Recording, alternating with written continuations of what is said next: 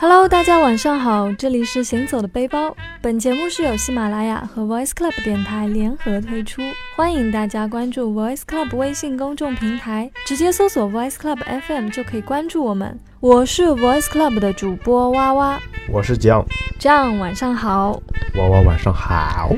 嗯，那我们上期的节目里面呢，跟大家提到了三个美食国度，嗯，不知你还记得几个？不记得了，都不记得了吗？我们来回顾一下，回顾一下啊，嗯我想起来了，有美国，然后你特别推荐了 IPA 的啤酒，是的，然后有泰国，泰国，哦泰国有什么呢？丰胸的，啊， 青木瓜丝色啦，还有芒果糯米饭，是的蟹咖喱，咖喱，然后空心菜，空心菜对吧？然后还有日本，叫胖子，日本的茶泡饭啊啊，，生鱼片寿司啊，天妇罗啊。嗯，A V 啊，不是那个，好嗯，那嗯我们今天呢，还是要继续这个话题。嗯，那有不少朋友也给我们留言说啊，接下来的那两个美食国度到底是哪里呢？是哪里呢？嗯，其实大家应该也会有猜到啦，那会是什么国家呢？什么国家呢？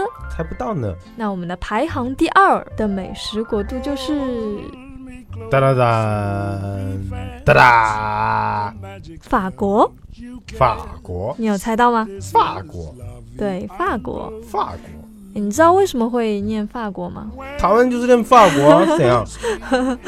呃，你学的还挺像的，台湾人。本来就台湾人啊对，，确怎实，样，在台湾是念法国，大家可能会好奇，为什么他们会念法国啊？本来就念法国啊，怎样？对大陆其都实念错了。其实普通话跟国语是不一样了。我们讲的是国 语，我们讲的是国语， OK OK，你们讲的其是实北京方言。其实台湾它的一个发音标准是有他们自己的一套的，他们主要是由英文过来的。你可以想一下法国的一个英文是怎么读的， France 对啊，France，它读第四声嘛，France，对吧？所以他们中文的发音首字就会跟英文的是相近的，就是要往第四声读，就读法国了。哦，其实这是一个台湾朋友告诉我的啦。哦，嗯，是我告诉你吗？哦，可能是周杰伦哦。真的吗？超屌！哎，OK 啦，那我们就接下去聊我们今天的话题啊。嗯哼，说到法国的美食，嗯你会想到什么呢？第一个想到的，法国的美食，哦，嗯，蛋炒饭吧，打哎应该，啊啊你还徘徊 在中华小当家的那个里面吗？啊，就黄金蛋炒饭啊，法国美食啊，其实我，嗯，我们台湾其实很很多去法国啦，那那去法国的话，看大家都会吃法式蜗牛吧，对哦，法式蜗牛，你说的很对哎，嗯这对不是起对不起，讲错了，发丝瓜牛吧， 就嗯，对啊，对啊，对啊。其实说到哦我嗯要说到法国的话，大家肯定会想到法式蜗牛嘛，因为其实这道菜真的是，嗯，很出名，嗯哼世界各地都非常的流传至今嘛。嗯，那你知道为什么会有法式蜗牛吗？因为就为什么？么会想到要吃蜗牛？因为我知道以前法国人就就很穷啊，因为就就打仗嘛，然后被德国人打嘛，然后就没东西吃嘛，那看到蜗牛爬爬爬很可爱嘛，很可爱就就把它吃掉喽。啊，有一点道理。它其实、对，其实被你猜对了哦啦。就其实真的是因为蜗牛其实是欧洲最早用来吃的这种动物。哦，嗯，因为为什么呢？就像你说的，蜗牛在到处都可见嘛，对啊，就在森爬，林里啊，就就很容易又很容易抓到，它行动又慢，对啊吧，？超可爱的有没有？就很容易抓到，嗯然后然后就把它拿来吃。嗯，然后像现在的话，就是如果大家到正式的餐厅里去吃，就会看到一个铁盘，一个盘子里面有六个孔嘛，然后嗯放了六只蜗牛在里面，对不对？嗯就很有意思。蜗牛，嗯对那一般来说，在法国吃到的蜗牛都是非常大只的那种。那叫田 螺啦，就、啊可能你不是很知道，因为我我可能吃的比较多，那个叫田螺，对对对。而蛇，叫它其实有点跟田螺可能是有点像吧，吃法是有点类似了。嗯那在法国的话，如果你要点那个蜗牛，一定要点哦。虽然我吃的不是很多，因为我总觉得怪怪的，因为很可爱就嘛。就很可爱，真的很可爱。然后就是它会给你一个钳子，然后还有一个叉子嘛，叉子对，然后你就把那个钳子夹在那个蜗牛的壳上，哦，对，然后把那个叉子把蜗牛的肉从里面挑出来吃，很可口。它里面，它蜗牛的上面会有一些就是奶油啊，还有那种蒜蓉的酱嗯，拌在里面，然后就会很可口。其实吃起来的话就很嫩，你吃过的吧？我有吃过，但是，呃，我是有吃过 啦，但是我是在我是在就大陆吃的嘛，就没有没有去法国吃啦。啊、可能以后去的话，可能会会会试一下啦。嗯，也可以试一下，真的可以试一下。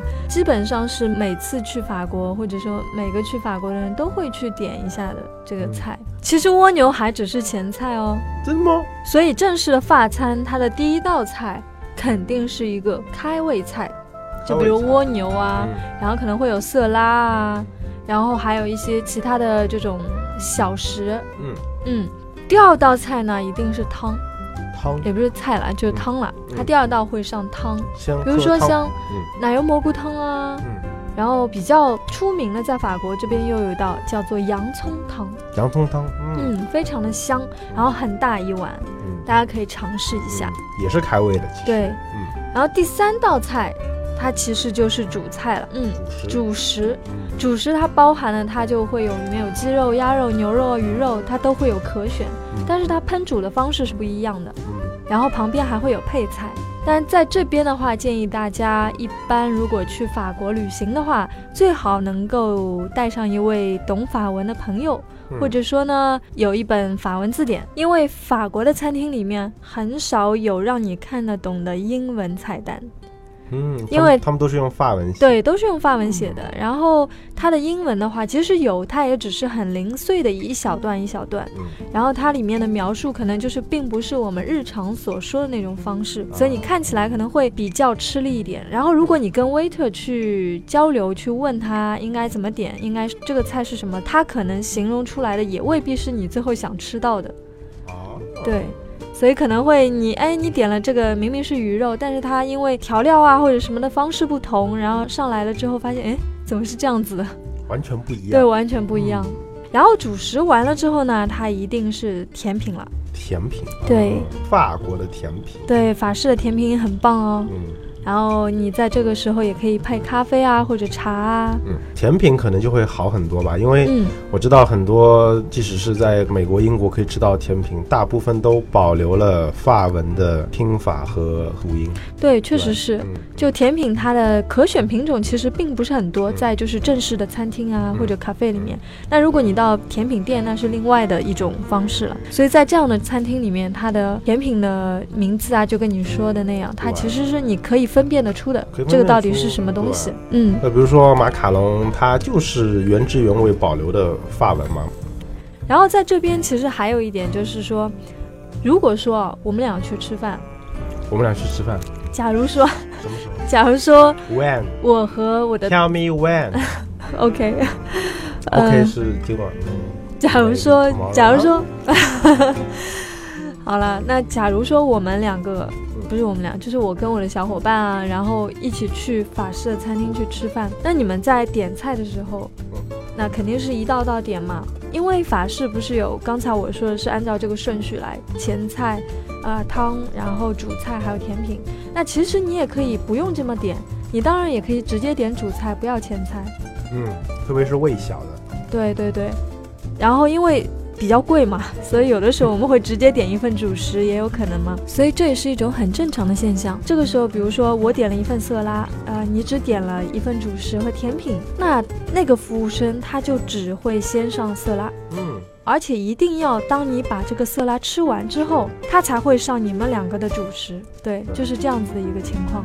对，应该是这样，这样对才是正确的。对嗯，因为一方面是说他的一个用餐礼仪嘛嗯，然后其实这也是尊重别人的一个方式，就是在法国人的眼里，这是代表我尊重你。嗯其实你在吃前菜的时候，我不应该吃主食或者是吃其他的东西。啊，还有这层关系。嗯，我以前一直以为是因为他们的桌子比 较小，然后你多放盘子就放不下。这样也说 的说的挺对的。其实，在法国很多的咖啡店里面，它的桌子真的是小到像一块豆腐干一样。是，法国没有去过啊，但是在上海的法国餐厅吃的还挺啊多，但他们那个桌子就是很小，你基本同时只能吃一道菜，嗯多了它盘子，而且它盘子又特别大，嗯，对，就会放不下。对，这个应该是就是一般的那种咖啡的那种店。如果说是正规的那种比较正式的那种法餐店，它的桌子还是比较大的，还是比较对。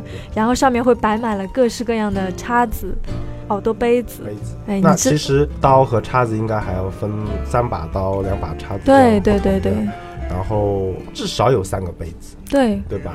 杯子还要分喝水的杯子，分喝红酒的、喝香槟的都不太一样。对，如果你要和谁去进行一次约会，而且是在这种正式的法国餐厅里面，那就要好好去学习一下这方面的用餐礼仪了，免得像《泰坦尼克号》里面 Jack 他不知道怎么样去使用那些刀叉啊。因为其实，在正式的法国餐厅吃饭的话，它的餐具、酒具配合都是非常的精准的，一丝不苟的。吃什么样的菜，用什么样的刀叉，也是很有讲究的。那酒杯也是一样的，因为在法国人的眼里呢，吃和喝的东西一起搭配是一门艺术，嗯，也符合他们浪漫的这种性格就是，对怎么吧？个搭配法？一般来说，餐前呢就要喝的是开胃酒，在用餐过程当中呢，如果吃肉的话，一定要配红葡萄酒；如果吃鱼虾一类的这种海鲜，那就要喝白葡萄酒。餐后的话，还有些人会喜欢喝白兰地啊这种比较烈一点的酒。嗯，总之呢，法国人在吃的这一方面是非常有一套的，也非常的讲究。嗯那我在这里呢就不会去一一报菜名了，因为其实大家这个网络上都能查得到。嗯对，没有意义，所以非常建议大家呢，自己如果有机会的话，去法国一次。那不管是哪个城市，它不同的地方有不同的特色的餐饮，所以希望大家自己去亲身体验一下这样的美食。对的。然后要记得哇哇刚刚给大家分享的法国的用餐文化。那这样的话，到了法国之后呢，也好像也不会出丑，对吧？对啊，如果你实在不知道怎么点的话，也可以向那边的 waiter 嗯来询问，那边的 waiter 不是美女就是帅哥哦。对，我听说法国人，你跑到餐厅里面，随便一个 waiter 都是长得像模特儿一样。是吧，对，真的还蛮帅的，哦，又高又帅。又高又帅。嗯，美女的话也是金发碧眼，身材很 好。好了，那这就是法国。嗯，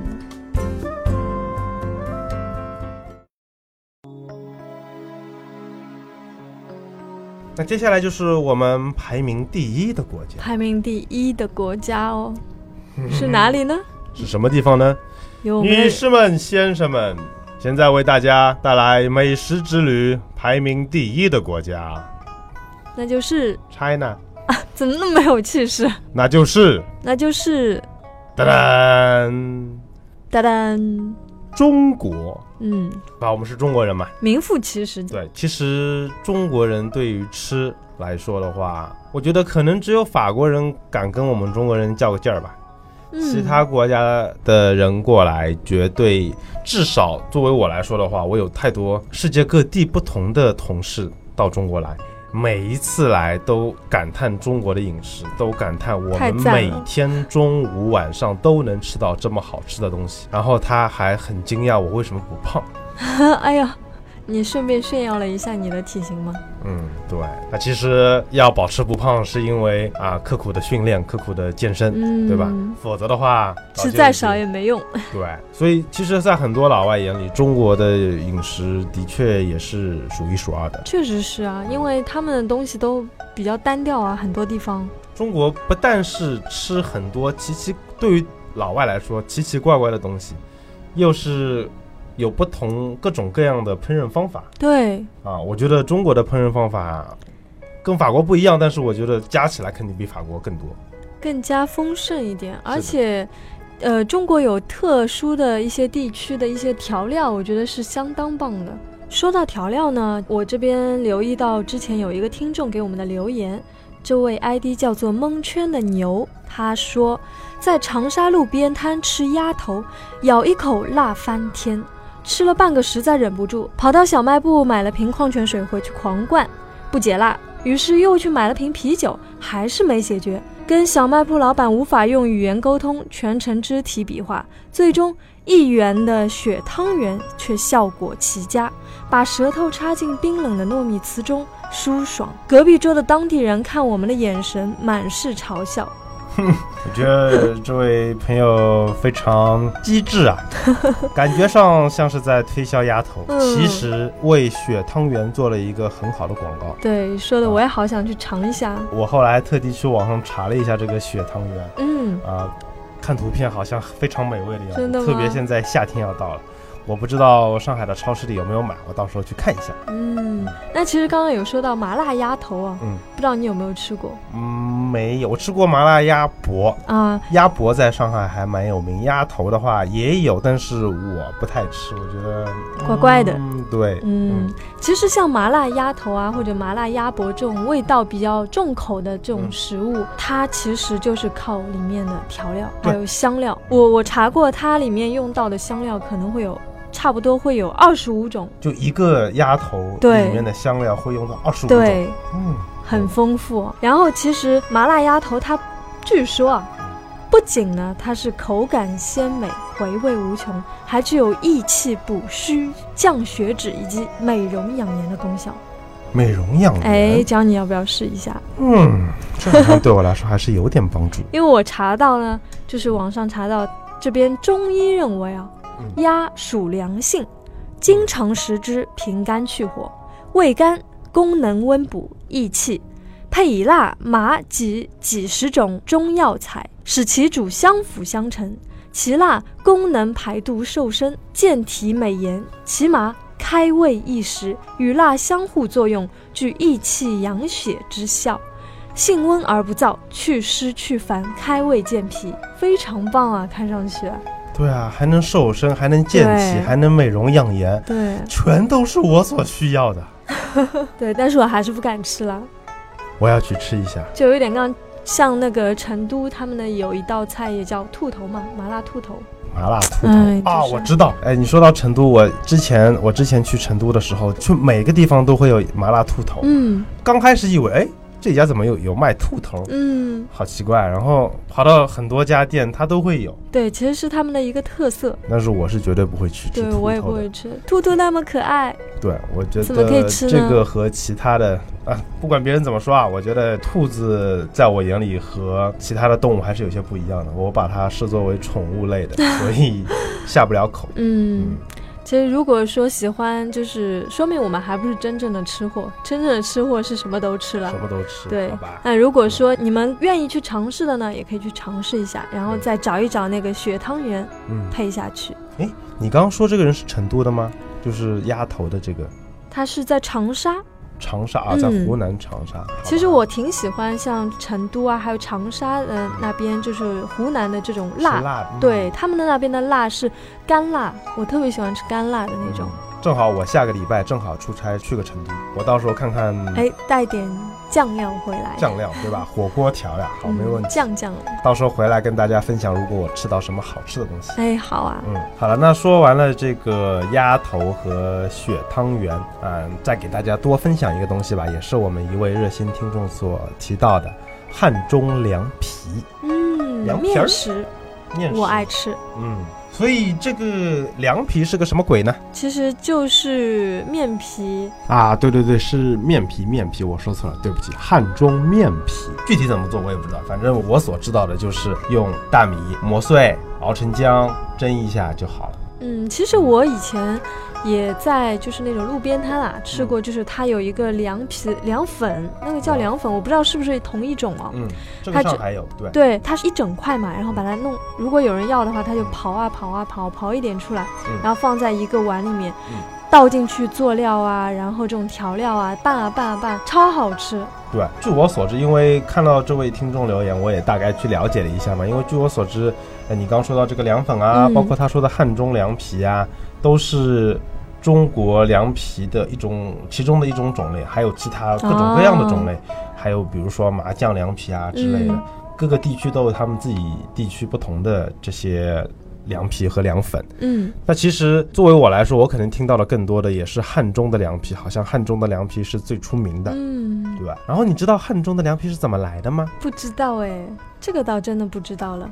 不知道了吧？其实网上我去翻阅了一些资料，汉中的凉皮的起源有各种各样不同的传说。我看下来，我觉得最靠谱的一个就是在秦朝的时候，在秦始皇的鼎盛时期，就是汉中有大概十万亩的稻田，然后每年都要去纳贡嘛，对不对？然后有一年呢，就是很干旱，不下雨，导致到最后呢，它米是有了，但是这个米呢质量很差，也很小。那这个农民伯伯们就想啦，那怎么办呢？这个米又不好，我献给秦始皇，这不是欺君之罪嘛？那怎么办呢？大家就很愁，弄不好对吧？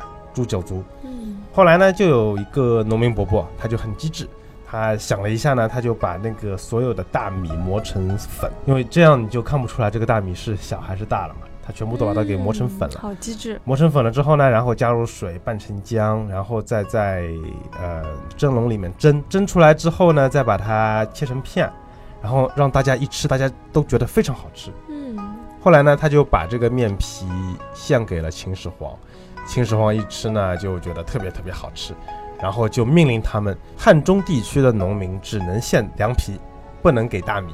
哦，还有这种说对法。对，是个传说了。嗯嗯，所以大家听听就好了。不过大家以后如果有机会去汉中的话，一定要尝一下凉皮。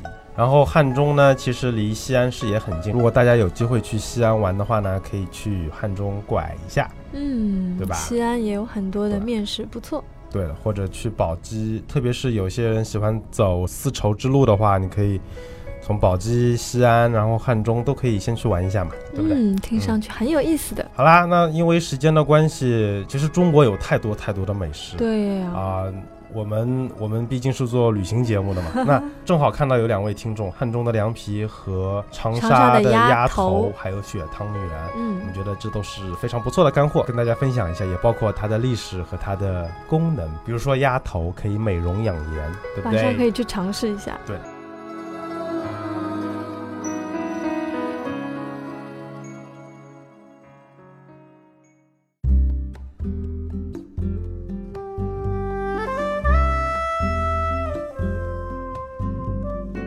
好了，那节目就到这里了，我要早点下班去买鸭头了。因为其实中国的话有太多太多的美食了，所以呢，我们的节目就是激励大家，让大家多出去走走。是的，然后如果我下周去成都吃到好东西了，回来再跟大家分享。对，也欢迎大家呢来信和我们分享。我们的邮箱是 aloha 娃娃 at 幺六三点 com 和 aloha john john at 幺六三点 com。具体怎么拼呢？我会给大家留言的。对，欢迎大家在节目底下留言。 OK，好了，那我们下一期节目的话题呢，就是旅行中有没有遇到过什么尴尬的事情？尴尬的事情啊、嗯特别是去国外的话，哪怕是去外地，都会因为习惯和习俗的不同，闹出很多笑话，很尴尬，或者是其他任何 awkward moment。